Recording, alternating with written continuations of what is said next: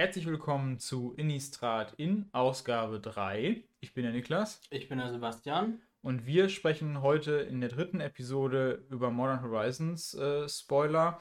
Ja, es ist einfach so viel, äh, dass wir, ja, wir sind quasi immer noch völlig überschüttet. Wir arbeiten uns quasi durch und ähm, ich denke mal, das Set wird auf jeden Fall einen riesigen, äh, riesigen Impact haben. Aber bevor wir jetzt anfangen zu schwafeln, starten wir jetzt mal mit ein paar Spoilern. Und zwar starten wir jetzt mal mit so einem kleinen äh, Package, sage ich mal. Ich habe jetzt mal ein paar Karten zusammengestellt, von denen ich glaube, dass sie so ein bisschen ganz gut zusammenpassen. Und zwar geht es so um das große Thema Reanimate. Da haben wir jetzt einmal zwei neue Hexereien dazu bekommen. Und zwar einmal Persist, eine Hexerei, ein beliebiges, ein schwarzes. Damit können wir eine lichtlegendäre Kreatur aus dem Friedhof ins Spiel zurückbringen mit einer minus 1, minus 1 Marke. Und wir haben Unmarked Grave. Kostet ebenfalls zwei schwarze, also zwei Mana, ein beliebiges, ein schwarzes.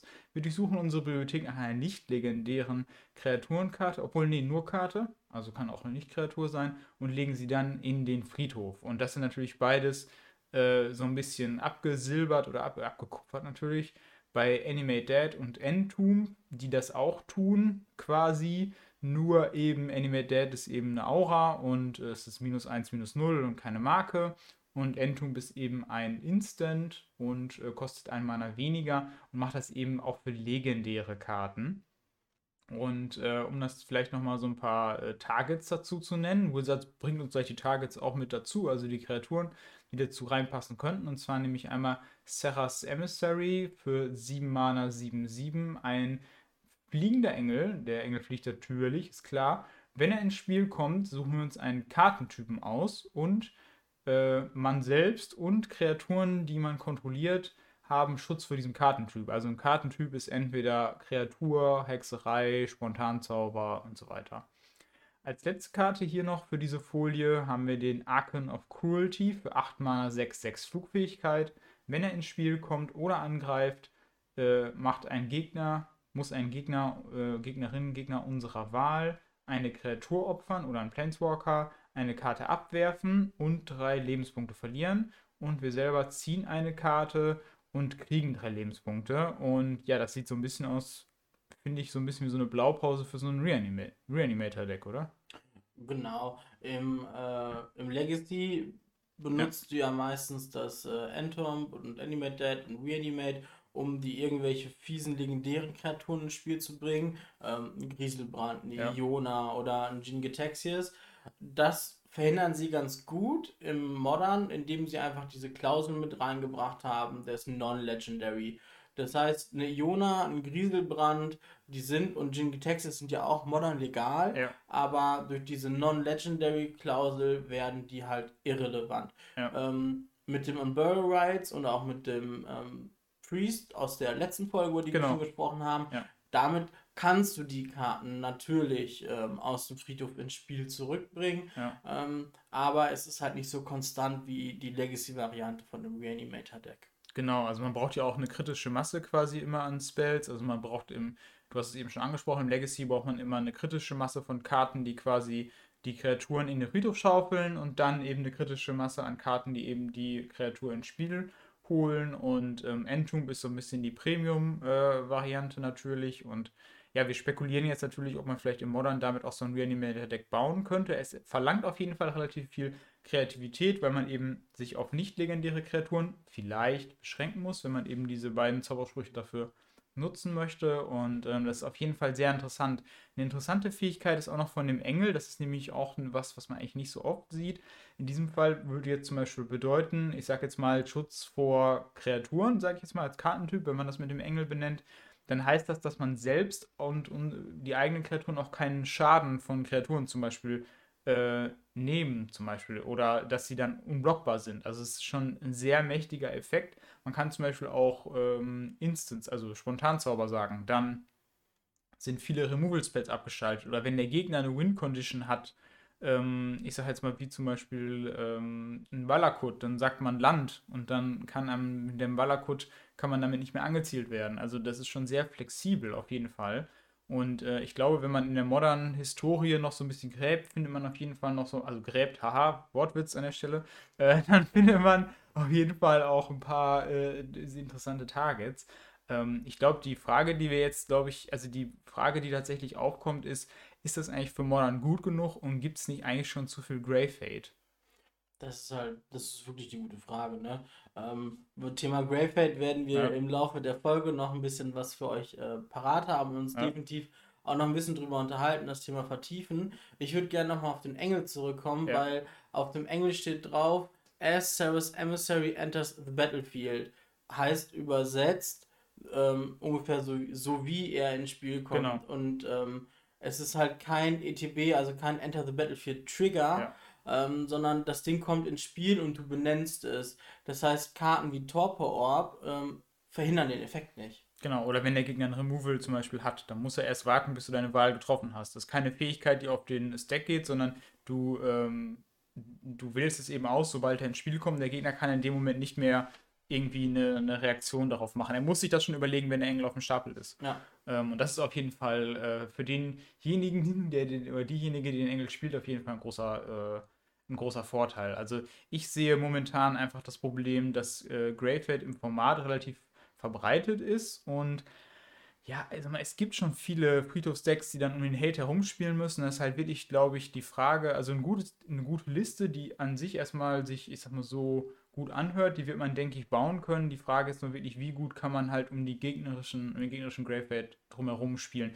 Und was natürlich auch noch interessant ist, im Legacy hat man immer so ein bisschen manchmal den Bonus, also bei den alten Reanimator-Listen, die waren ja schwarz und äh, blau, ähm, da kann man immer noch Show and Tell spielen und damit die Kreatur reinlegen. Die Möglichkeit gibt es jetzt hier nicht. Äh, man könnte höchstens Schwarz-Rot spielen und Spruzel Beach zum Beispiel benutzen. Aber Spruzel Beach ist jetzt zum Beispiel aus diesem Engel jetzt nicht so super, weil dann greift der Engel an für sieben und ja, ist nicht schlecht, aber man hat den Effekt dann quasi gewastet, weil er nur für einen Zug gilt. Ähm, also da ist, denke ich mal, noch viel ja, Möglichkeit, dann noch irgendwas zu brewen. Ja, im Legacy hast du, wie du schon sagst, das spielst du schwarz-blau. Ähm, blau ja überwiegend eigentlich nur für Force of Will und ähm, Karten, die du halt pitchen willst. Ja. Die hast du halt immer oder nicht. Du hast halt die Force of Negation. Ähm, aber die ist halt nicht annähernd so stark und von Blau selber, ich glaube, die Karten, die du zur Verfügung hast, unterstützen mhm. den Reanimator-Plan nicht stark genug, dass sich der Blau-Splash wirklich lohnt. Ja, man könnte halt sowas wie eine Draw-Discard irgendwie so eine Karte spielen, die da nützlich ist. Man könnte aber auch, also was natürlich auch noch interessant ist, äh, im Reanimator, also die heutigen Reanimator-Listen im Legacy sind ja äh, rot-schwarz und zwar wegen Unmask. Und zwar die Karte, die abgekupferte Version davon hatten wir nämlich in der ersten Episode, nämlich Grief. Und Grief wird hier jetzt wieder toll reinpassen. Natürlich kann man jetzt keine Karte da reinpitchen, die man nachher äh, wieder aus dem Spiel holen will, weil es ja exiled. Aber das wäre eine gute Möglichkeit, um sozusagen, ich sag mal, Turn 1 Rest in Peace Check oder sowas, würde ich ja. jetzt einfach mal sagen. Also man spielt das Turn 1 guckt eben, ob der Gegner Gravehead hat, lässt ihn dann discarden und kann dann vielleicht schon was machen. Das Problem ist natürlich, das kostet jetzt äh, insgesamt der ganze Prozess auch viel mehr Mana als im Legacy. Ähm, also das heißt jetzt viel mehr, aber ich sag mal, ob ich jetzt meine ganze Combo für drei Mana machen kann oder für vier Mana, das macht dann schon, kann Unterschied machen, eben ob es halt einen Zug schneller oder einen Zug äh, langsamer ist. Und das ist Modern natürlich echt der große Unterschied, ne? Ja, also ich bin auf jeden Fall gespannt, wo die Reise hingeht für die Reanimator Decks finde es super spannend, dass der Archetype ähm, irgendwie ja, die Möglichkeit hat, ins Format zu kommen. Ne, wie schon gesagt, ja. die Tür ist offen. Mal gucken, was es wird. Ja. Mein Scavenging Ooze ist bereit. Ja, auf jeden Fall. Also das Format ist auf jeden Fall bereit mit Hate. Deswegen denke ich mal, war es von Wizards auch eine sichere eine sichere Bank sozusagen, weil eben mit Gra also Gravehead ist im Format, also da können die, äh, können die Decks schon drauf reagieren und solange das nicht irgendwie Turn 1 oder Turn 0 irgendwie alles geschieht, ist das glaube ich auch noch handelbar. Ähm, Stichwort neues Deck oder altes Deck äh, passt auch sehr gut zu ähm, den nächsten drei Karten, die ich jetzt hier habe und zwar sind das alles drei Reprints, die jetzt aber quasi neu ins Format kommen, die vorher noch nicht äh, legal waren, weil zu alt. Und zwar ist das einmal äh, Sterling Grove, grün-weiß äh, Verzauberung, also umgewandelte Mana kosten 2. Und andere Verzauberungen, die wir kontrollieren, sind verhüllt. Das heißt, sie können nicht das Ziel von Zaubersprüchen oder Fähigkeiten werden. Wir können sie für 1 äh, ein Mana bezahlen und die Verzauberung opfern und dann suchen wir unsere Bibliothek nach einer Verzauberung, zeigen sie vor und tun sie dann oben drauf. Die zweite Karte ist Enchantress's Presence. Für drei Mana, zwei und grün Verzauberung. Äh, immer wenn wir einen Verzauberungszauber wirken, ziehen wir eine Karte.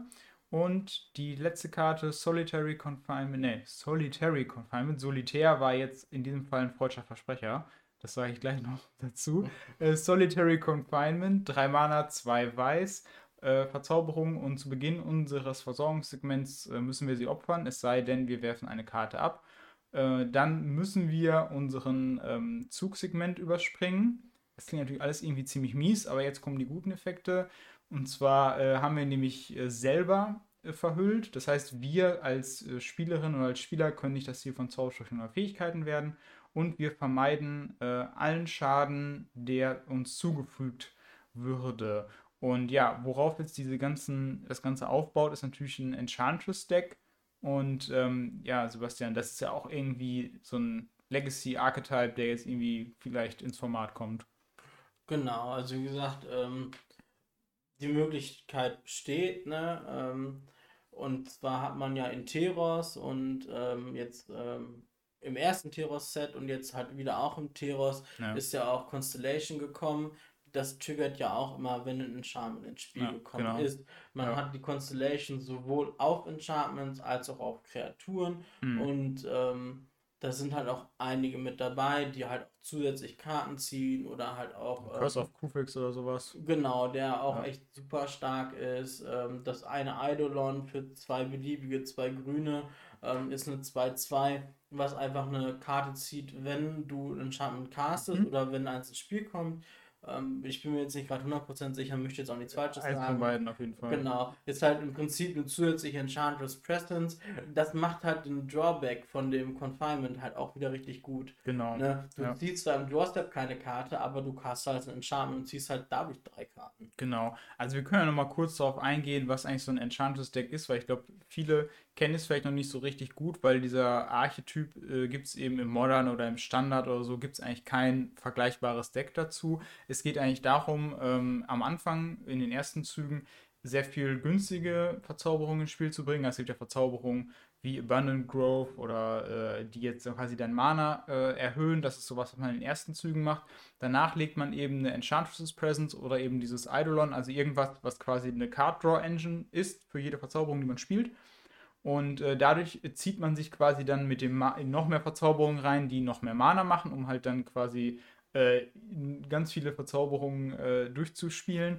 Und ähm, dadurch bekommt man eben ähm, diesen Nachteil, dieses, die, dieses Solitary Conf Solitary Confinement hat, den bekommt man dadurch eben ausgehebelt, weil man dadurch, dass man so viel Verzauberungen spielt, eh so viel Karten zieht, ist es in dem Sinne dann, ähm, ja, ist der Nachteil, tut einem dann nicht so viel weh und man hindert dann quasi seinen Gegner daran, ähm, das Spiel zu gewinnen, weil man eben, ja, Shroud hat und weil man eben der ganze Schaden vermieden wird, den man bekommt. Und durch die Sterling Grove, das ist quasi eine Absicherung, das heißt, man kann eben dafür sorgen, dass der Gegner dass, dass sein Enchantment, Removal eben in dem Moment nicht zieht. Enchantments sind ja sowieso die Kartentypen, die mehr oder weniger mit am schwersten zu entsorgen sind.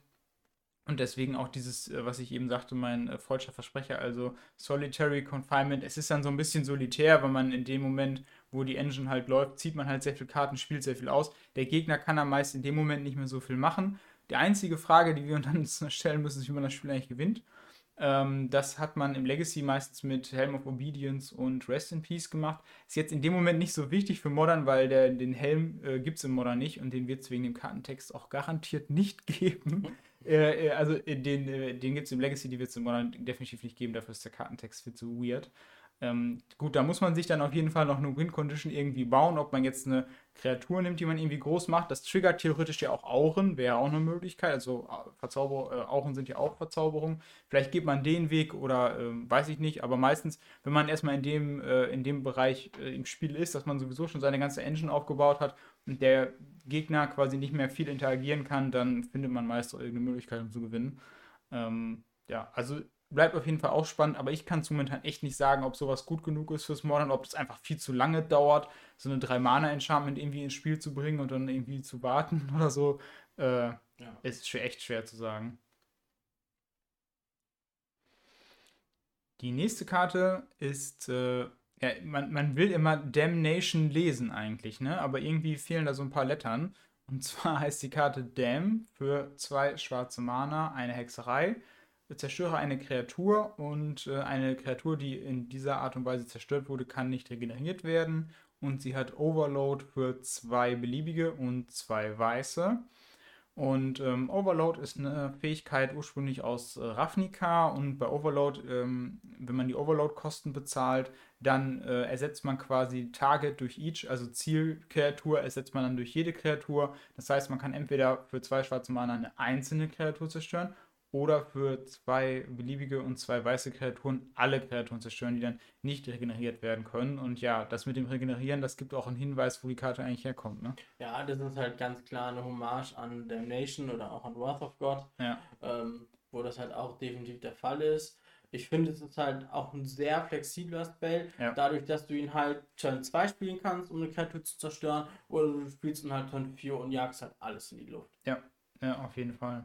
Also ich denke, wo wir uns, denke ich, ganz klar, äh, wo man, denke ich mal, ganz klar sieht, in einem schwarz-weißen Deck, was sowieso entweder Wrath of God oder Damnation oder beide irgendwie einen Sweeper sowieso schon gespielt hat, da ist die Karte, glaube ich, einfach gesetzt, weil dafür ist sie einfach dann super flexibel. Ja. Ähm, man hat natürlich einfach keinen Nachteil in dem Sinne, aber ich sehe jetzt zum Beispiel auf der anderen Seite auch nicht, wenn ich jetzt nicht diese Farbkombination schwarz-weiß in meinem Deck habe, sei es jetzt modern oder weiß ich nicht was, dann würde ich wahrscheinlich auch nicht extra mein Deck umbauen, um das jetzt vielleicht zu haben.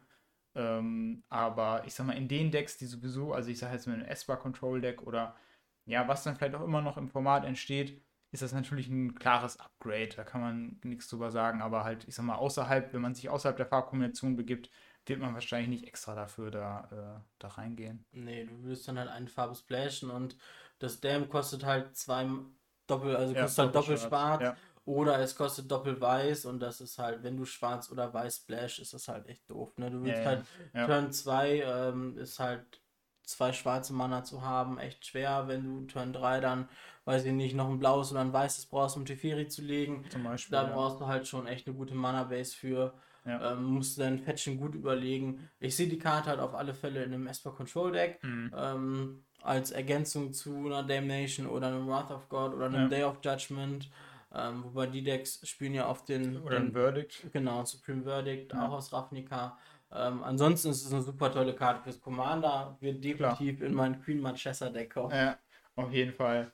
Auf jeden Fall. Ich finde das Artwork auch irgendwie ziemlich cool, weil es ist irgendwie so, eine, so, ein, so ein Mischmasch auch aus, aus Wrath of God und ähm, Damnation äh, und irgendwie, ja, weiß nicht, es sieht irgendwie auch, dann ist er mit diesem, mit diesem, ja, quasi Neumond, der sie wieder vorschiebt und so. Also äh, vielfältige Bedeutungsebenen da auf jeden Fall am Start. Ebenfalls am Start sind äh, zwei neue Inkarnationen aus dem Inkarnationszyklus. und ja, wenn ihr den Podcast hört, dann wisst ihr ja Bescheid, äh, was das für Karten, äh, wie dieser Zyklus aussieht. Und zwar haben wir jetzt hier einmal Solitude und einmal Endurance. Solitude kostet 5 äh, Mana, 3 beliebige, 2 weiße Kreatur, Elementarinkarnation mit Aufblitzen und Lebensverknüpfung. Und ähm, wenn sie ins Spiel kommt, können wir bis zu eine andere Kreatur äh, ins Exil schicken. Und ähm, die Kreatur, der, der Besitzer der Kreatur erhält Lebenspunkte in Höhe der Stärke. Und für Evoke müssen wir eine weiße Karte aus unserer Hand exilen, also quasi ein aufgestecktes Sword to Plowshares. Äh, ja, nehmen wir die Karte erstmal. Ja, ich bin mir nicht sicher. Ist das, ist das gut genug?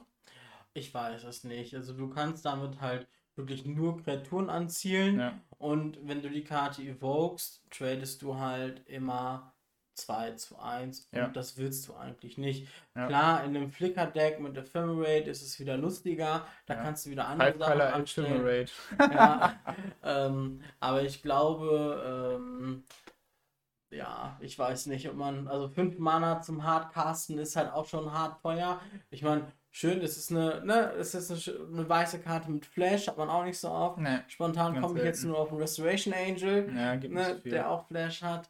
Äh, von daher, da wird sich auch der eine oder andere Spieler darüber freuen, ne, ja. dass man als weißer Spieler auch mal was im Zug des Gegners machen kann. Ja. Aber ansonsten, ähm, ne, zu der Endurance kommen wir gleich nochmal, aber von den vielen, die wir bis jetzt kennen, ist das meiner Meinung nach die schwächste.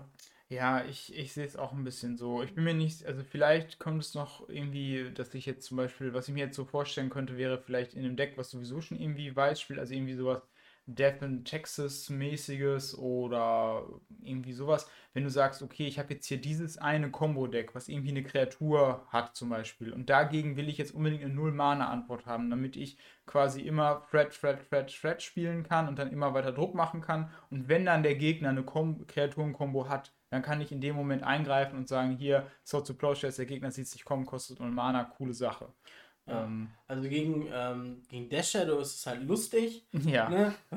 weil du im Prinzip alles wieder zurücksetzt. Der Gegner ist halt auf drei Leben runter, hat einen 10 10 Death Shadow und du kannst das Ding für 5 Mana casten. Dann hast du einen 3-2 Lifelinker, ähm, der Gegner exiles den, den Death Shadow und der Gegner geht einfach wieder auf 13 Leben hoch. Ja. Und muss erstmal zusehen, dass er wieder runterkommt. Im Idealfall ist der zweite Death Shadow noch gestorben. Genau. Ja. ja. Ja, also genau, also sowas wäre auch noch eine Möglichkeit. Wenn der Gegner halt sagt, er hat, äh, der Gegner will jetzt irgendwie in eine Heliod-Kombo gehen oder in eine andere Kreaturen-Kombo und dann hat man nochmal so einen Stopp, so eine Stoppkarte irgendwie auf der Hand für ein Deck, was vielleicht sonst keine Counterspells hat oder sonst nicht so viel Instant-Interaktion auf dem Stack hat, ist es, denke ich mal, vielleicht noch ein ganz, gute, ganz gutes Tool. Ganz gutes Tool ist auch äh, Endurance vielleicht. Äh, und zwar bekommen wir hier für äh, drei Mana ein beliebiges, zwei grüne, eine Kreatur, ebenfalls natürlich mit Flash und dieses Mal mit Reichweite.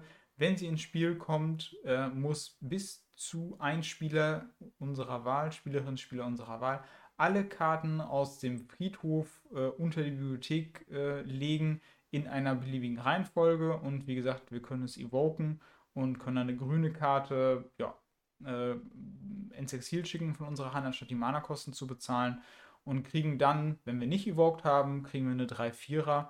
Jo, klassischer Greyfeld eigentlich, ne? Ja, ne, wir hatten ja schon über die Reanimator-Decks gesprochen. Ähm, in Modern Horizons 1 hat Wizards das ja so gemacht, die haben den Hogak gebracht. Ja. Ähm, Hogak hat ja zu einigen Bannings geführt, bevor ja. es ihn dann anschließend selber getroffen hat.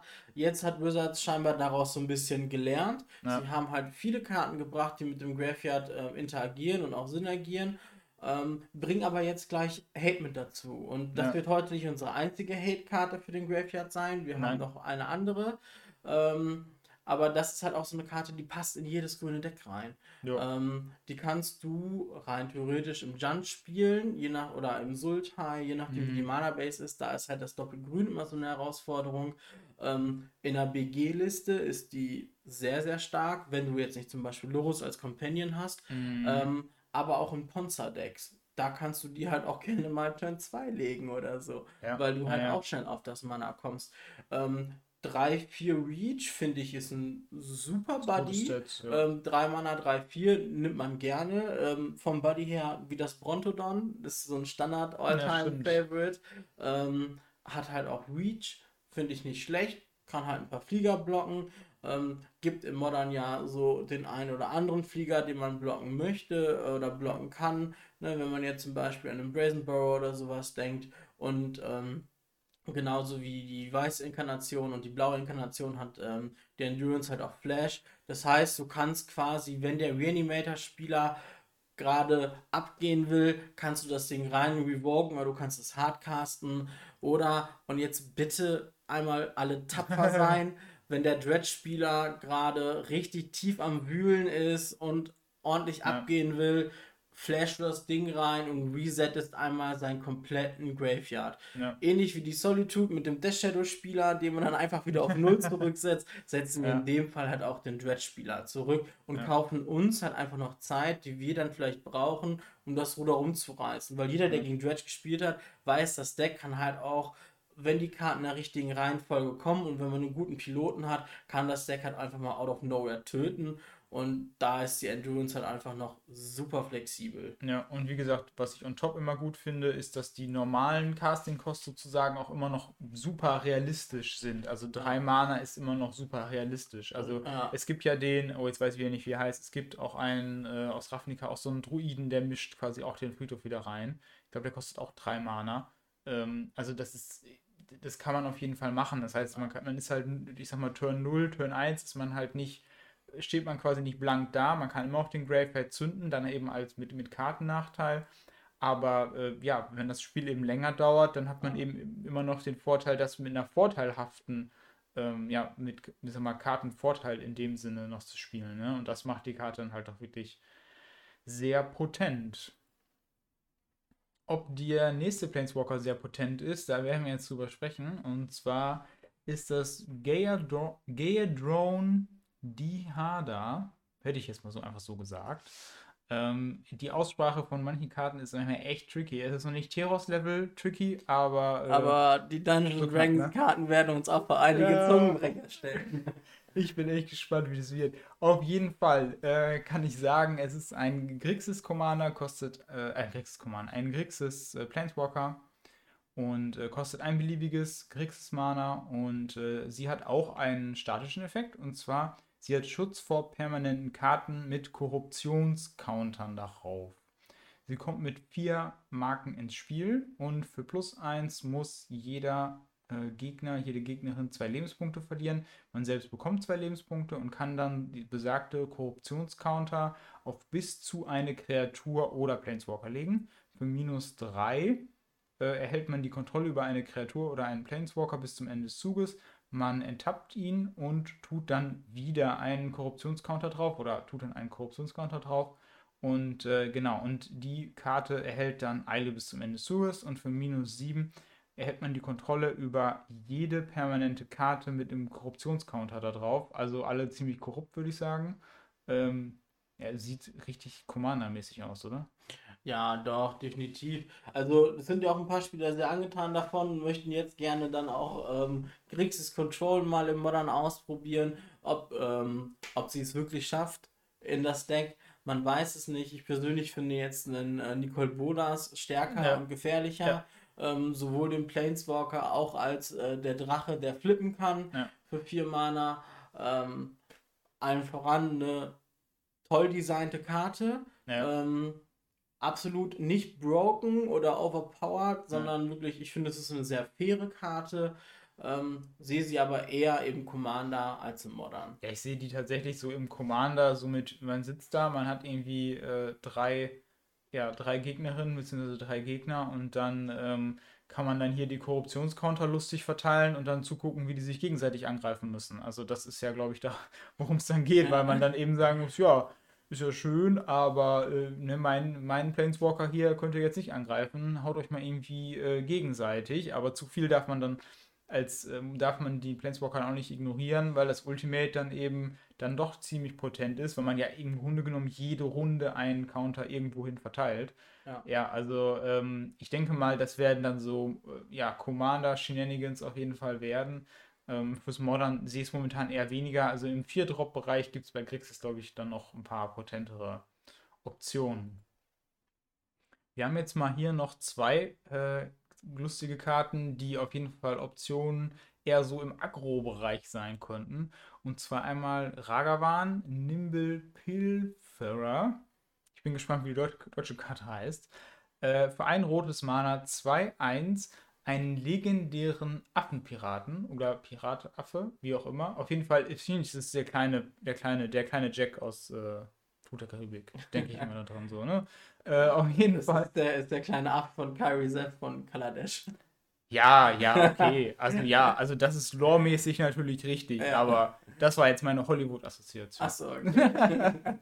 also ja, also äh, Kari Sepp, wie gesagt, äh, aus Kaladesh und äh, die hat, da war er doch auch als Token, ne? Genau, aber wenn Kyrie Self angegriffen ja, ist, ja. hast du halt einen Ragavan-Token gemacht, den du, ich glaube, End of Combat ins Exil geschickt hast. Ja, ja, ja, genau. Und jetzt kriegen wir hier sozusagen das äh, alter Ego in äh, Modern Horizons 2. Und immer wenn er einem Spieler Kampfschaden zufügt, kriegen wir einen Treasure Token und schicken dann die oberste Karte dieses Spielers ins Exil. Und bis zum Ende des Zuges können wir sie äh, casten. Und äh, Dash ein beliebiges, ein rotes. Ähm, Dash ist quasi, äh, man legt die Karte dann ins Spiel, sie bekommt Eile und muss sie dann am Ende des Zuges äh, wieder auf die Hand nehmen. Ähm, ja, quasi so eine Art Einmalangriff, sage ich mal, ja. aber dafür gibt es dann die Eile oben drauf. Ja, ist auch als, als, als roter One-Drop auf jeden Fall, macht anderen Karten Konkurrenz. Ja, das Dash wird, glaube ich, einfach eine Anlehnung sein an seine Tokenkarte. Mhm.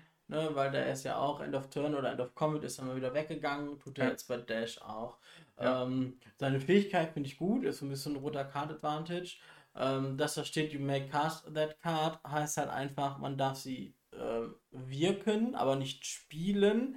Der Unterschied ist, ähm, wirken tust du alles außer Länder. Ja. Länder spielst du und Kreaturen, Hexereien, Spontanzauber wirkst du. Das heißt, mit dem Ragavan kannst du halt alles nehmen oder alles, Mhm. alles wirken, ähm, was der Gegner oben liegen hat, äh, außer Länder halt. Ja. Ist ganz lustig, er bringt den Treasure Token noch mit. Hat der Gegner irgendwas für einen Mana, kann man es sogar gleich noch benutzen. Ja. Ne, eine Inquisition, einen Bolt, ein Opt oder sonst irgendwas. Ja. Und ähm, so macht der Ragavan halt einfach noch ähm, ja. Kartenvorteil. Oder er rammt halt, ne? Genau, also da, der, da war auch meine Jack-Assoziation, weil der ja auch immer diese goldenen Münzen klaut, weißt du? Ja, er müsste nur noch, er müsste nur noch Undying haben, weil immer, wenn man den abgeschossen hat, also er war ja untot quasi und naja, egal, das Ja. auf jeden Fall, äh, jetzt geht jetzt äh, in eine andere Richtung. Ähm, ja, also ich finde ihn auf jeden Fall äh, sehr interessant, aber ich finde ihn vom Design her auch wieder gut, weil man jetzt nicht sagen kann, ja, das ist ja so ein Goblin Guide, der stinkt ja jetzt ab dagegen. Ist ja auch wieder Ja. nicht, also der hat ja wieder ähm, das Design ist so klug, dass man jetzt nicht, finde ich, jetzt aus meiner Perspektive nicht sagen kann, okay, das löst jetzt den One-Drop auf jeden Fall ab, weil er in jedem Fall immer besser ist. Ähm, das wird sich dann auch noch rausstellen. Dadurch, dass er ja auch nur eine 1 hinten hat, ist er auch relativ fragil. Ja. Ähm, Und und dann kann das auch, mit Lavadart im Format, eine Karte, Genau. die gerne gespielt wird. Ja, genau. Also von daher ähm, finde ich, es ist vom Design her schon klug, äh, klug gemacht auf jeden Fall. Äh, die zweite Karte, die eher so ins Agro-Territorium gehört, ist der Territorial Kavu für äh, Grulmana, also Rot und Grün. Kreatur Kavu und ähm, Domain als Fähigkeit. Äh, und zwar hat er äh, Stärke und Widerstandskraft äh, so hoch, wie wir Standardlandtypen haben unter unseren Ländern. Und immer wenn er angreift, können wir entweder eine Karte abwerfen und dann eine Karte ziehen, oder wir können die äh, bis zu eine Karte aus dem Friedhof ins Exil schicken. Ja, klingt irgendwie auch wieder sehr nützlich so, ne? Also und er potenziell auch sehr stark. Ja, definitiv. Also, ähm, ne, also die wenigsten Decks werden das machen, was ich jetzt sage. Also, ne, du fängst halt an, Turn 1, Fetch auf ein Triom, Ja. ne, und dann Turn 2 fetchst du auf ein Schockland und dann kannst du Turn, hast du Turn 2 zwei Länder, aber fünf Standardlandtypen und dann legst du den Turn 2 als 5-5 hin. Genau. Aber das wird halt kein Deck machen, weil kein Agro-Deck wird die Triome spielen Ja, weil sie halt immer getappt ist ins halt Spiel schlecht, ne? kommen. Ja. Genau. Ähm, aber es gab ja Naya Zoo, es gab ja auch schon mal Tribal Zoo oder Domain Zoo. Also Ja. sprich Tribal Zoo heißt Tribal Zoo, weil es ein äh, Zoo-Deck ist, was Tribal Flames spielt und Tribal Flames ist eine ähm, rote Sorcery oder ein roter Instant und sagt halt aus, für Domain macht er halt so viel Schaden, wie du Standardlandtypen kontrollierst. Deswegen halt Domain Zoo. Und ich finde, der Territorial Kavu ist eine super Ergänzung zu Karten wie Wild Nacatl oder auch Ja. den, ähm, den, den Kurt Ape.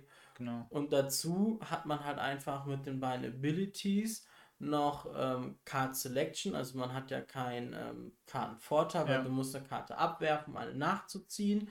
Ähm, aber du hast auch schon den von uns angesprochenen Gravehaid Genau. nicht ganz so extrem wie jetzt ähm, mit der grünen Inkarnation, weil es jetzt einfach nur eine Karte ist, aber das kann halt auch einfach eine Schlüsselkarte sein. Ne? Ja. Du nimmst dem Reanimator-Spieler seine, äh, seine Bombe aus dem Friedhof oder, ähm, oder das Unburial Rights oder Genau. den Priest, den er schon liegen hat, um irgendwas vorzubereiten. Oder du nimmst dem Dredge-Spieler einfach eine Karte, die Dredge hat. Den Dredger, ja, genau. Also ich denke mal, der, Na der große Nachteil, der oftmals bei diesen Zoos oder Domain-Zoo-Decks war, dass die Kreaturen immer sehr gute Werte hatten. Also Wild Nakatl, das war ja damals, also früher, also vor, kurz vor Schwarz-Weiß-Fernsehen quasi, als der Wild Nakatl kam, war es ja eine super, wow, für ein Mana 3-3 quasi, ne, richtig mega stark und gut, der Kurt ist noch älter, der wird dann auch für ein Mana 2-3, das ist ja richtig mächtig. Und das war immer cool, aber der Nachteil war immer, die Kreaturen haben immer relativ wenig Effekte irgendwie gehabt. Also man hatte halt seine Bieter und man hat halt gehofft, dass es reicht. Genau. Ne? Man musste das dann halt einfach mit Karten kombinieren, wie zum Beispiel Attackers Command, um mehr mhm. Damage durchzudrücken. Was ich mir auch echt stark vorstellen kann, mhm. ist einfach das Ember Cleave. Ja, auf jeden ne? Fall. Aus dem Standard, das ähm, legendäre Artefakt, Equipment, ähm, vier beliebige, zwei rote und für jede angreifende Kreatur kostet es dann ein Mana weniger. Ja. Und wenn es ins Spiel kommt, wird es direkt equipped. Ja, das ist ähm, schon sehr nötig. Also da kann man halt, achso, und die Ausrüstungskreatur natürlich noch Doppelschlag und Trampelschaden. Ja, das, ne? das wollen wir da jetzt dann noch quasi gratis oben drauf. Genau, ne? sonst wäre die Karte ja schlecht, weil je mehr ja, Text eine Karte ja, hat, umso ja, besser ist genau. die. Ähm, von daher, also der Territory Kavu ist definitiv auch eine Karte, die sehr interessant ist, auszuprobieren. Ne? Ja, auf jeden Fall. Und wie gesagt, mein Punkt äh, ist ja quasi, dass du da noch ein bisschen Utility noch quasi oben drauf bekommst und dadurch auch so ein bisschen die Schwächen, die das Deck vielleicht vorher hatte oder warum es vielleicht nicht so super potent im Format ist, dadurch ein bisschen ausgleichen kannst, weil dadurch kannst du vielleicht diesen einen Zug, den du eben vielleicht gegen Dredge oder Reanimate oder wie auch immer gegen, den, gegen so einen Gegner hast, vielleicht diesen einen Zug dann eben noch gewinnen, weil er dann quasi den einen Zug länger braucht, weil er jetzt dann noch einen Zug braucht, um den Dredger reinzubringen oder nochmal eine Kreatur abwerfen muss. Und dadurch, äh, ja, sorgt, hat man ein bisschen Flexibilität und hat dann immerhin nicht immer nur dieses Kreaturen nach links drehen quasi und äh, ja, hat dadurch noch ein paar mehr Optionen auf dem Feld.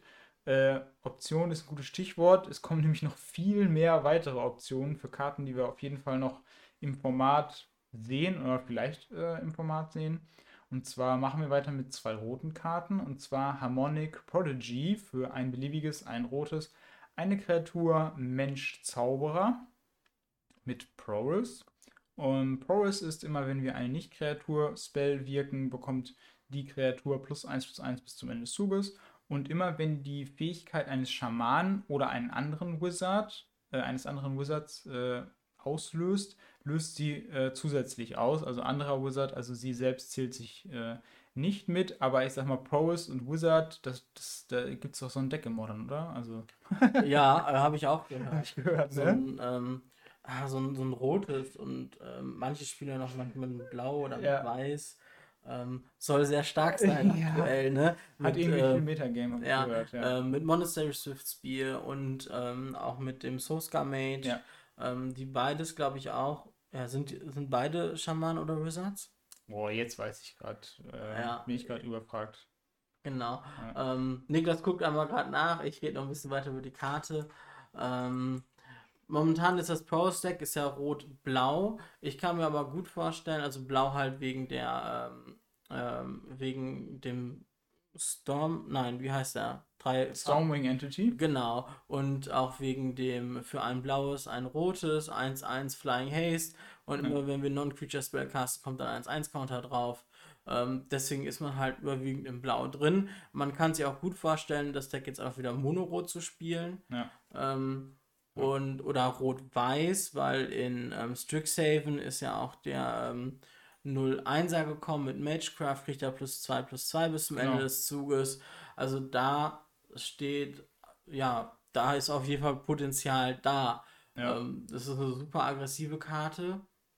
Und gucken, wo die Reise hingeht. Ja, ich bin auch ganz gespannt. Also ich habe gerade geguckt, Soulscar Mage ist ein Magier. Das passt auf jeden Fall. Ähm, ja, also ich bin, ich bin auch gespannt. Ich denke mal, mittlerweile hat das Deck auch sehr viele Optionen jetzt gekriegt, ähm, wo man noch gar nicht so richtig weiß, dann, wo die Reise hingeht. Auf der anderen Seite sind zwei Mana ja fast schon viel. Also jetzt für ein Pro-Deck. Weil normalerweise ist ja immer Turn 1 Thread, dann vielleicht Turn 2 den zweiten Thread, der am besten noch Eile hat, damit mhm. man sofort angreifen kann. Und dann die Spells hinterher. Das ist halt wirklich, ja, das ist dann letztendlich auch so ein bisschen eine Metagame-Frage und was, was man auch im Testen wahrscheinlich lösen muss, was dann die bessere Möglichkeit ist ähm, bin ich jetzt tatsächlich auch überfragt. Aber generell ist es natürlich immer wichtig, in diesem Deck Turn 1 immer die Kreatur zu haben und dann am besten Turn 2 auch schon so ein bisschen ein paar Spells hintereinander äh, zu spielen, um dann halt schon richtig viel Trigger auszulösen. Und mit der Karte, also mit dem Harmonic Prodigy, würde man quasi dann Turn 2 erst wieder einen Dork, also erst wieder einfach eine Kreatur legen, hätte quasi dann für die Kreatur, die man Turn 1 gespielt hat, keinen Trigger.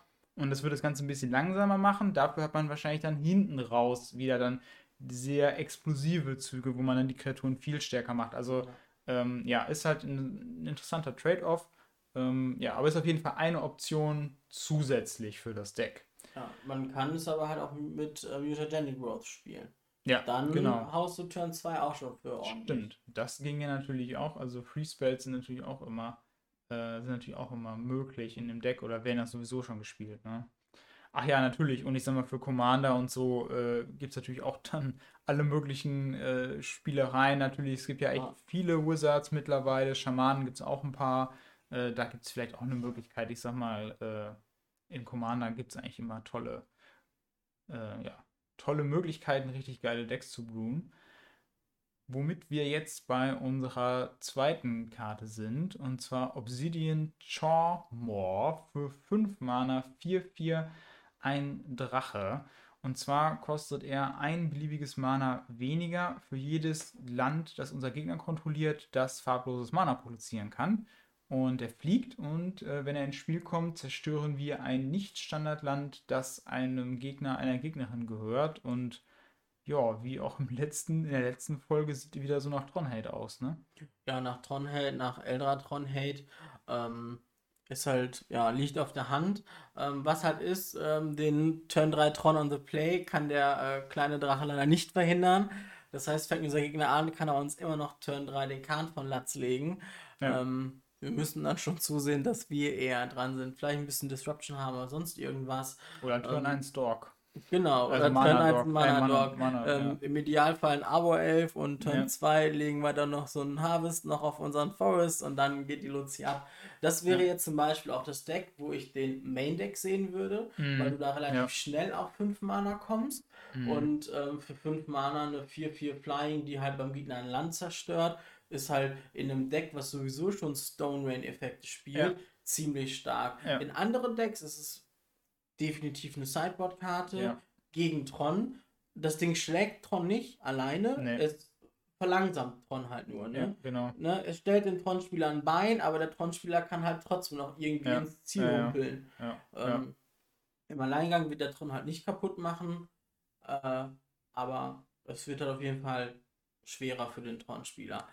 Mir persönlich fehlt noch Haste auf der Karte, aber das wäre dann halt auch noch ja, ja. super lächerlich. Das wäre sehr lächerlich. Also ich sehe es so ein bisschen ähnlich, ja klar. Also ich sag mal, in einem Deck, was sowieso schon äh, in diesen Land Destruction Archetype reinfällt, ist es, denke ich mal, eine sehr gute ja, Addition im Main Deck. Für andere äh, Decks bin ich mir noch nicht so richtig sicher, wie viel es denn letztendlich bringt. Also ähm, das Problem ist, glaube ich, also das heißt das Problem, aber was man halt auf jeden Fall sehen muss, ist, dass das Tron-Deck vor allen Dingen in den Entwicklungen, die es jetzt so die letzten fünf, sechs Jahre genommen hat, so konstant und so gut daran ist, die Tron-Pieces zu finden, mh, dass es wirklich nur eine Verlangsamung ist und meistens auch nur um genau einen Zug. Also meistens, äh, man zerstört einen Tron-Piece und dann muss der Gegner eben reagieren oder die Gegnerin reagieren und dann eben ja, den nächsten, das nächste Tutor-Artefakt spielen oder das nächste Tron-Piece eben irgendwie äh, ins Spiel bringen. Und das ist natürlich eine Verlangsamung. Auf der anderen Seite ist es so, man tradet dann quasi sein, also wenn man jetzt zum Beispiel einen Stone Rain-Effekt, also nur einen Stone Rain hat, sage ich jetzt mal, dann tradet man quasi sein Mana äh, gegen das Mana des äh, Tron-Spielers, der Tron-Spielerin. Und dann ist es vielleicht auch gar nicht mal so ein guter Austausch, weil man selber muss ja quasi meist seinen ganzen Turn investieren.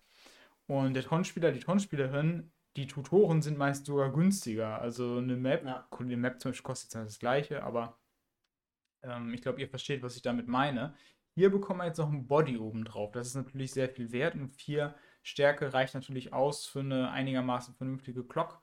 Ähm, also ich bin, ich bin noch so ein bisschen äh, skeptisch. Ich meine, dass man vielleicht, wenn man gegen Tron ähm, spielt, dass man da vielleicht noch potentere Sideboard-Optionen vielleicht hat. Doch, bestimmt. Ähm, was auch ganz interessant ist, der 4-4-Buddy hilft gegen Lightning Bolt, die Ja. 5 Mana helfen gegen Fatal Push. ja, genau. Das sind jetzt die Magic Numbers quasi. Äh, vier Verteidigung und äh, fünf CMC Mana Cost. So, wir haben jetzt noch zwei weiße Karten. Und zwar haben wir einmal den Sanctifier in Weg oder in Weg. Ich weiß nicht genau, ist auf jeden Fall aus einem alten Set diese Location, also es referiert auf eine Location. Ich weiß tatsächlich nicht genau, was das ist. Äh, Schreibt es in die Kommentare, wenn ihr es wisst. Ich weiß auf jeden Fall, ähm, es ist eine weiße Klerikerin. Wir müssen zwei weiße Mana bezahlen, bekommen eine 2-2 Kreatur mit Schutz vor Schwarz und vor Rot. Und wenn sie das Spiel betritt, schicken wir alle Karten ins Exil aus dem Friedhof, die schwarz oder rot sind. Und immer wenn eine schwarze oder rote permanent Zauberspruch oder Karte, ich weiß nicht genau, was das soll, äh, die nicht auf dem Spielfeld ist, in den Friedhof gehen würde, wird sie ins Exil geschickt. Und also dieser Regeltext ist insgesamt relativ kompliziert, aber da steht eigentlich drauf, äh, lieber Dredge-Spieler, concede doch einfach. ja, so ungefähr. Aber wir können ja nicht nur von Dredge ausgehen. Die ja. Reanimator-Decks spielen ja auch wahrscheinlich viele schwarze Karten oder auch einige rote Karten, um Karten in Friedhöfe zu kriegen, sowas wie Cathartic Union zum Beispiel. Ja, ja, ne? ähm, oder ich glaube Thrilling Possibility heißt die neue Karte aus Strixhaven. Ja. Ähm, aber ja, doch, also dem Dredge-Spieler wird da, glaube ich, ordentlich vor Schienbein getreten. Ja, ich glaube auch, also ich habe jetzt nochmal genau nochmal in Ruhe nochmal eben den Text durchgelesen. Es geht tatsächlich darum, dass nicht nur permanente Karten, die das Spiel verlassen, sondern auch Karten, die nicht auf dem Spielfeld sind. Also Karten, die jetzt zum Beispiel ähm, gemillt werden durch einen Dredge-Effekt oder ähm, ja. also die, die quasi so irgendwie in, äh, in, den Friedhof gehen. Also wirklich ganz genau auf diese Situation zugenagelt. Und jetzt ist eben nur noch die Frage, äh, wollen das eigentlich alle spielen oder sitzt nur, also Kreaturentyp ist noch Human, das ist natürlich auch noch ganz interessant. Also ich denke mal, in diesen ganzen, äh, ich sag mal, sowieso schon kreaturenlastigen Decks, so Death with Texas und Humans oder so, ist ein No-Brainer eigentlich, ne? Ja. Ähm, was auch ganz interessant ist, ist jetzt zum Beispiel die letzte, ähm, die letzte Zeile auf der Karte, ne? Ähm, wenn die Karte äh, quasi in den Friedhof gelegt werden würde, wird sie stattdessen exiled. Das heißt, sie berührt den Friedhof nicht ja, einmal. Genau. Ja. Das heißt, ähm, ähm, Trigger, die kommen, wenn eine Kreatur stirbt oder wenn sie gemillt werden, die kommen halt die lösen nicht, aus. Wie ja. zum Beispiel ähm, die, die Karte aus dem Dredge Deck. Nakromöbe. Ähm, die kommt, weil sie blau ist. Aber ah, genau, die, äh, das ist auch interessant. Die Nakromöbe genau. kommt, weil sie blau ja, ist. Ja, aber okay. sonst alle anderen relevanten Karten aus dem Dredge Deck sind weg. Das Price of Margam ist weg. Der Ochse ist weg. Ähm, der Bloodgast ist weg. Der Silvermount Ghoul ist weg. Ähm, sämtliche Dredger sind weg. Außer das Live-From Das kannst du da haben. ja, gut, das ähm, stimmt. Aber auch die eine neue Karte. Ich ärgere mich immer furchtbar ja. drüber, wenn sie gedredged wird. Uh, Creeping Chill oder was? Creeping Chill, ja, genau. Creeping Chill ist auch irgendwie, das ist so eine Nicht-Magic-Karte, nicht oder? Also irgendwie. Das naja. Creeping Chill triggert halt auch nicht, weil es den Friedhof nicht berührt. Genau. Ne? Ja. Ähm, weil der Sanctifier einfach das Creeping Chill entsorgt. Und Dredge hat halt als Antworten auch Kreaturen, ähm, rote oder schwarze Karten. Genau. Und damit wirst du das Ding halt nicht los. Nein. Ist jetzt halt die Frage, will Dredge sowas spielen wie Beast Within? Zum Beispiel. Weil es einfach flexibel ist. Es gibt halt so viele verschiedene Hate-Karten gegen Dredge. Ich meine, ich weiß es selber. Ich glaube, niemand hat so viel Hate gegen Dredge im Sideboard wie ich. Mhm. Ich habe Scavenging Ooze, ich habe Spellbombs, ich habe den 3-Mana Ashiok. Ähm, ich versuche meinen Hate schon wirklich breit zu fächern auf verschiedene mhm. Kartentypen, um Dredge-Spieler einfach unvorbereitet zu treffen. Und ähm, ich kann mir wirklich vorstellen, dass das halt eine Möglichkeit ist, dass die Dredge-Spieler einfach auf eine ähm, dann halt einfach auf sowas zurückgreifen. Auf Beast ja, Within. Weil Fall. Beast Within entsorgt ein Rest in Peace. Beast Within entsorgt den, ähm, ne, entsorgt den äh, Sanctifier. Beast Within entsorgt eine schwarze Leyline. Gibt dem Gegner halt einen 3-3 Token, aber das ist dem Dredge-Spieler eigentlich egal, ja. ja, das stimmt. Ist eben nur der Nachteil, es macht dann nichts gegen zum Beispiel Zaubersprüche, die dann irgendwie, äh, oder die Endurance, die wir eben zum Beispiel hatten, da macht es dann auch nichts. Ich sag mal, der einzige, ich sag jetzt mal, der, ich wechsle jetzt mal gerade kurz meine Rolle und sag mal, der einzige Hoffnungsschimmer, der vielleicht für die Dredge-Spieler noch kommt, ist, dass es in dem Sinne dann doch relativ limitiert quasi im Effekt ist. Das heißt, ähm, wir haben jetzt hier eine Karte, die quasi sehr limitiert auf gewisse Friedhofsdecks äh, reagiert und nicht mal einen, einen großen Graveyard hat. Das heißt jetzt, ich sag mal, ähm, ein Deck, was jetzt nur Flashback-Spells äh, hat, die jetzt nicht rot und schwarz sind, zum Beispiel irgendwas, was aus dem Snapcaster ist. Ja, das ja gut, Think Twice. Think Twice. Das muss man den jüngeren Leuten noch erklären, was Think Twice ist, glaube ich. Äh, es gibt Karte, Leute, die die 2021 immer noch spielen, aber ich verstehe es tatsächlich nicht. Auf jeden Fall, ähm, ich meine jetzt zum Beispiel, ich sag mal, jetzt irgendwelche Tage, zum Beispiel Snapcaster Mage oder äh, irgendwelche Karten, die man einfach nur mild, um sie dann nachher ähm, zu benutzen, um irgendwelche Spells zu bezahlen oder so, die jetzt nicht zufällig in die beiden Farben fallen. Da ist sie dann halt doch relativ limitiert äh, im, im Einsatz. Aber ich weiß nicht, ob das tatsächlich die Leute davon. Ich glaube, das wird die Leute trotzdem nicht abhalten, ähm, sie zu spielen. Ähm, ist auf jeden Fall ein starker Hate, aber ist auch, glaube ich, das, was du eben gesagt hattest, dass Wizards sich jetzt auch wirklich im Gegensatz zu Modern Horizons 1 mehr Gedanken über die Antworten gemacht hat und die Antworten auch schon gleich quasi mit in das Set reingeprintet hat und nicht quasi, so war es früher öfter mal, da hat man auch in vielen Standardsets gesagt, okay, wir drucken jetzt die Karte, Lingering Souls zum Beispiel, und dann die Karte, die das dann beantwortet, die drucken wir dann ein Set später oder zwei Sets später. Und ähm, das kann man sich heute, also es ist heute einfach nicht so richtig ja. praktikabel, weil Magic ist heute so schnell, ich sag mal nur, nur, ich sag mal Stunden, nachdem eine Karte gespoilert wurde, sind ja schon irgendwelche Listen im Netz und dann wird Arena läuft 24-7, ähm, ist jetzt nicht für Modern, aber jetzt insgesamt für Magic und von daher muss man das eigentlich schon so handhaben. Ja, war definitiv eine Karte, die ich halt im ähm, Sideboard sehe von Humans. Ähm, ja. Die werden kein Problem mit der Mana haben, die haben eine Äther bei und das ähm, unterstützt halt einfach noch das, das, äh, ja, das Tribal-Theme. Genau, das ist eine sehr gute Überleitung. Wir haben nämlich auch einen Human als zweite weiße Karte hier, und zwar den Esper Sentinel für ein weißes Mana 1-1. Artefaktkreatur, Mensch, Soldat. Also Artefaktkreatur kommt wahrscheinlich daher, weil äh, Esper ist ja ein Shard of Alara und ein Artefakt-Shard oder sind Artefakt, viel mit Artefakten wird da gearbeitet sozusagen. Und äh, er hat den Effekt, immer wenn ein Gegner, eine Gegnerin einen Zauberspruch wirkt, also ein Nicht-Kreaturen-Zauberspruch wirkt, äh, jede Runde zieht man eine Karte. Es sei denn, dieser Spieler, diese Spielerin bezahlt X, wobei X gleich die Stärke des Esper Sentinels ist.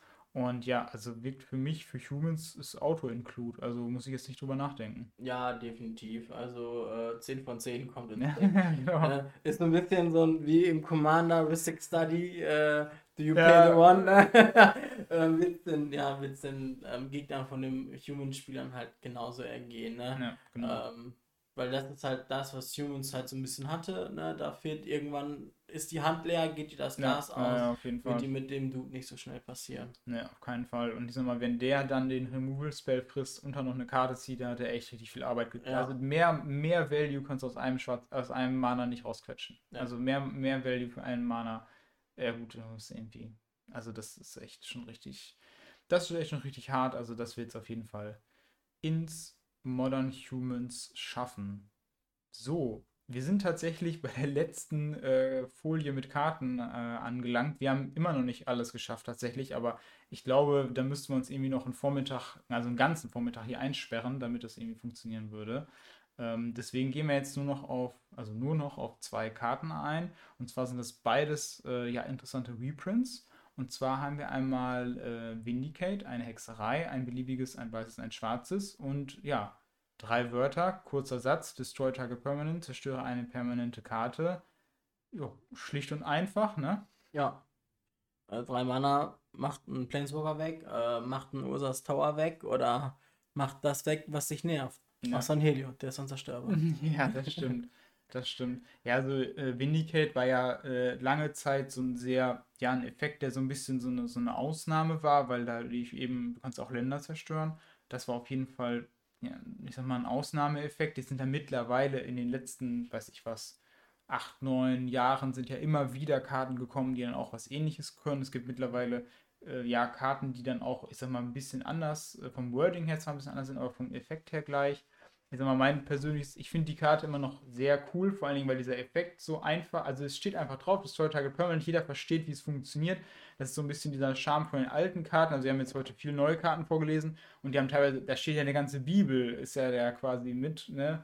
Moses 1, 2, 3, 4, 5 plus Offenbarung. Und ich sag mal, hier jetzt äh, drei Wörter, jeder weiß, wie es funktioniert. Ähm, das ist schon cool. Und ich sag mal, du hast immer, du weißt immer, was du damit targeten willst.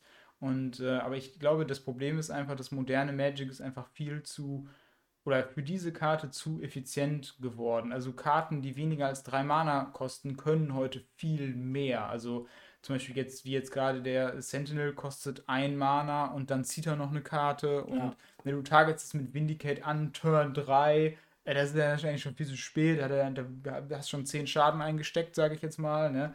Und ähm, das ist einfach, es bleibt eine coole Karte und auch jetzt für ein, für ein Commander-Deck oder so, oder wenn man jetzt nicht so super competitive unterwegs ist, dann wird es auf jeden Fall noch Nischen für die Karte geben. Aber ich denke mal, fürs Modern ist es einfach, also der Effekt ist einfach dann zu teuer. Ja, also das wird ungefähr die gleiche Rolle spielen wie jetzt Malstrompuls zum Beispiel. Ja. Malstrompuls kann keine Länder zerstören. Ja. Ähm, dafür zerstört der Malstrompuls aber alle Karten mit dem gleichen Namen. Genau. Ne?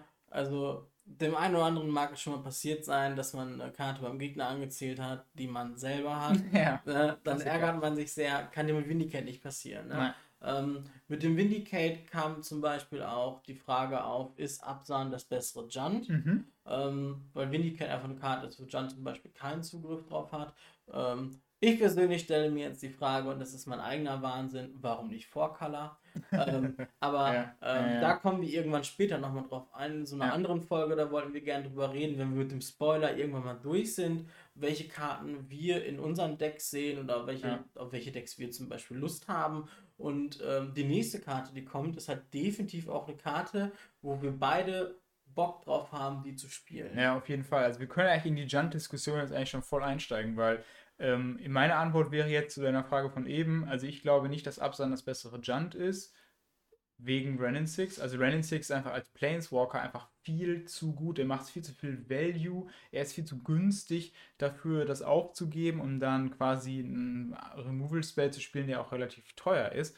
Aber was ich denke, was eine tolle, also für mich persönlich eine Alternative zu Junt ist, die mir sehr viel Spaß macht, wäre, ja, Bug. Und Bug hat jetzt gerade eine richtig coole Karte gekriegt, nämlich den Shardless Agent. Ähm, für die Nicht-Boomer-Leute so. unter euch, ähm, Bug ist auch bekannt als Sultai. Ja, genau, Sultai. Ja, das stimmt.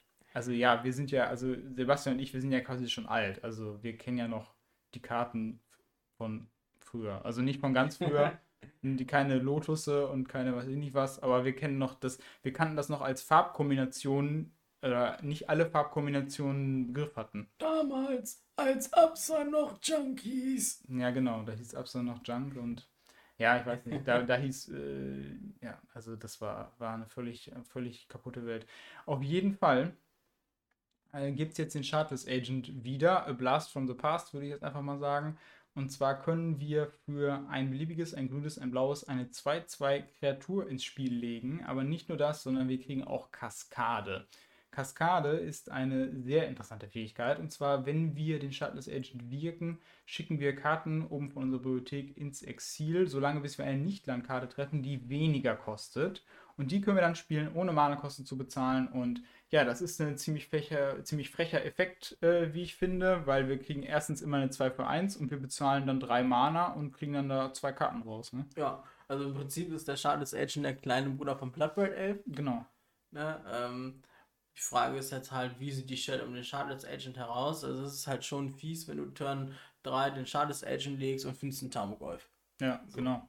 Ne? Ähm, interessant ist auch, der Shardless Agent ist eine Artefaktkreatur, das heißt, sollte mal einer sterben, ist sein Golf automatisch noch ein bisschen größer, Zum Beispiel. ja. ähm, weil du einfach noch einen zusätzlichen Kartentyp im Friedhof hast. Von daher, ich sehe die Karte definitiv auch und bin halt auch echt mal versucht, ähm, was Blaues zu spielen. Ja, ja, weil da, da, in die Nische steckt er auf jeden Fall rein. Also ich denke mal, das ist eine Karte, ich, ich sag mal, die wird vom Power-Level her ist sie auf jeden Fall da. Es kann vielleicht nachher sein, dass halt die Shell, die es um sie gibt, vielleicht am Ende nicht stark genug ist, aber das Power-Level von der Karte abstrakt ist einfach viel zu groß. Wir wissen jetzt, Kaskade ist eine absolut lächerliche Fähigkeit, weil du halt immer meistens, in den allermeisten Fällen, immer noch den extra Value sozusagen äh, mitbekommst. Und ich sag mal, äh, klar, du kannst dann natürlich jetzt bei dem Shardless Agent, da kommt jetzt keine Liliana of the Veil raus oder so, weil die drei Mana kostet. Aber ich sag mal, auch für zwei Mana gibt es schon sehr potente Karten, die man dann im Deck hat. Und von daher ist das auf jeden Fall wieder ein Zugewinn sozusagen im Midrange-Bereich und kann vielleicht auch ein bisschen so für Diversifizierung sorgen. Also, dass man jetzt sagt, okay, ich spiele jetzt Midrange und ich spiele jetzt nicht nur, ich sag mal, entweder Lurus oder Junt, sondern vielleicht entwickelt sich dann noch irgendwie ein drittes oder ein viertes Deck draus. Und ähm, das ist ja auch interessant. Also dadurch ist es ja auch noch mal ein bisschen, bringt es noch mal ein bisschen Abwechslung rein, weil man eben jetzt, ich sag mal, Lurus hat ja auch viel vereinheitlicht, finde ich, weil dann muss man ganze Deck, das ganze Deck irgendwie daran anpassen. Und ähm, aber auf der anderen Seite, ich weiß ja nicht, Four Color, Sebastian, ist das dann was? Shardless Agent? Also Und die- Blood Red Elf, Living the Dream. Also die Mana-Base wird es definitiv hermachen. ne? Man splasht dann wahrscheinlich nur ein oder zwei Farben. Man ist halt definitiv in Grün drin. Ähm, Man muss halt gucken, wie sind die Blauanteile, wie sind die Rotanteile. Hm. Ähm, man kann auch drei Timo spielen, Timo Cascade, ne? Dann, Ja. ne? Vielleicht splasht man auch Schwarz mit rein für Discard ähm, Ja. oder ähm, halt auch, oder für, für einen Dark Confident zum Beispiel. Ja, oder Weiß für Grey Fate und dann haben wir es Beispiel. auch schon wieder. Ne? Genau. ähm, eine Liana wird zum Beispiel schwer sein, weil sie Ja. doppelgrün, äh, doppelschwarz kostet. Oder ein Young Pyromancer ist halt auch ein beliebtes Ziel für ein Bloodbraid Elf. Ja. Ähm, was ich interessant finde, ist also für die, die jetzt uns äh, über eine Podcast-App zuhören, ihr seht es halt nicht. Die YouTube-Zuschauer, die sehen es. Ähm, die Kartenversion, die Niklas reingepackt hat, das ist die ähm, von dem ersten Printing von dem Ursprüngliche, ja. Shardless Agent und Genau. zwar aus einem Plane Chase Deck. Das heißt, der Shardless Agent war niemals standardlegal, Genau. ähm, Extended legal oder auch ähm, Modern legal, sondern Ja. er ist halt direkt ähm, quasi aus dem Plane Chase Produkt in die Legacy und in die Commander Decks gewandert. Und im Legacy ist er halt einfach ein Staple. Und ich persönlich bin halt total gespannt zu sehen, wie er sich halt im Modern schlagen Ja, es ist halt, es ist so ein bisschen so, als hätte, als hätte Wizards das so ein bisschen am Reißbrett gemacht, weil ähm, was das Problem am Shardless Agent ist, dass man quasi dann keine Counterspells spielen will, die dann weniger als drei Mana kosten, weil man ja den, also man hat dann meistens für den Counterspell natürlich kein Target, äh, wenn man ihn dann trifft, deswegen will man den dann nicht benutzen. Im Legacy umgeht man das, indem man einfach Force of Will spielt. Aber Wizards wäre ja nicht Wizards, darauf wollte ich jetzt hinaus. Sie haben ja jetzt quasi, äh, wir haben jetzt äh, Force of Negation ins Format bekommen, wir haben das Subtlety ins Format bekommen. Ähm, und äh, das heißt, wir können uns quasi mit unseren Null-Mana-Counterspells irgendwie behelfen, die dann trotzdem ins Deck packen. Ähm, und können dann quasi trotzdem eine Counter-Shell sozusagen darum bauen. Und von daher äh, kann man dann quasi trotzdem diesen Counterspell-Effekt noch im, äh, ja, im Deck haben, wenn man es will, ne? Ja, oder wir sind halt einfach echte Männer und spielen keine Counter. Nee, das geht nicht. Das geht nicht. Das geht nicht. Da, achso, Drown in the Lock ist natürlich auch noch eine Möglichkeit, weil das ist ja so eine modale äh, Karte. Da kann man Genau. entweder, dann kann man dann als Zweifel Removal räumst spielen. du die Kreatur ab. Genau. Und von daher, ja, also mein Traum lebt auf jeden Fall und äh, ich bin ganz gespannt, wie der sich so im Format gibt. Ja, ich würde sagen, äh, wir haben jetzt die Stunde schon gerissen. Wir haben echt äh, richtig viel geschafft heute. Und ja, wir bedanken uns bei allen, die bisher, die bis jetzt quasi noch zugehört haben. Ja. Ähm, für die nächsten Folgen haben wir uns halt so überlegt, klar wird noch eine Folge kommen, wo wir auf die Karten eingehen, die jetzt quasi noch gespoilert werden. Ja. Ähm, wir wollen auch noch eine Folge machen, wo wir auf die Karten eingehen, die jetzt, wo wir sagen, die sind speziell für Commander gedruckt worden. Ich sag nur Hashtag Eichhörnchen. ähm, ansonsten, wenn ihr noch irgendwelche Karten habt, ähm, wo ihr, wo wir jetzt nicht drüber gesprochen haben, aber die ihr interessant findet, wo ihr gerne unsere Meinung zuhören wolltet, ähm, dann schreibt es einfach in die Kommentare rein oder schreibt uns eine E-Mail an innistratin at gmail.com, genau. Ähm, und dann nehmen wir das gerne mit in eine der nächsten Folgen auf. Genau. Ja, und dann würde ich sagen, bis zum nächsten Mal. Mach's gut. Bis dann. Ciao. Wiederhören.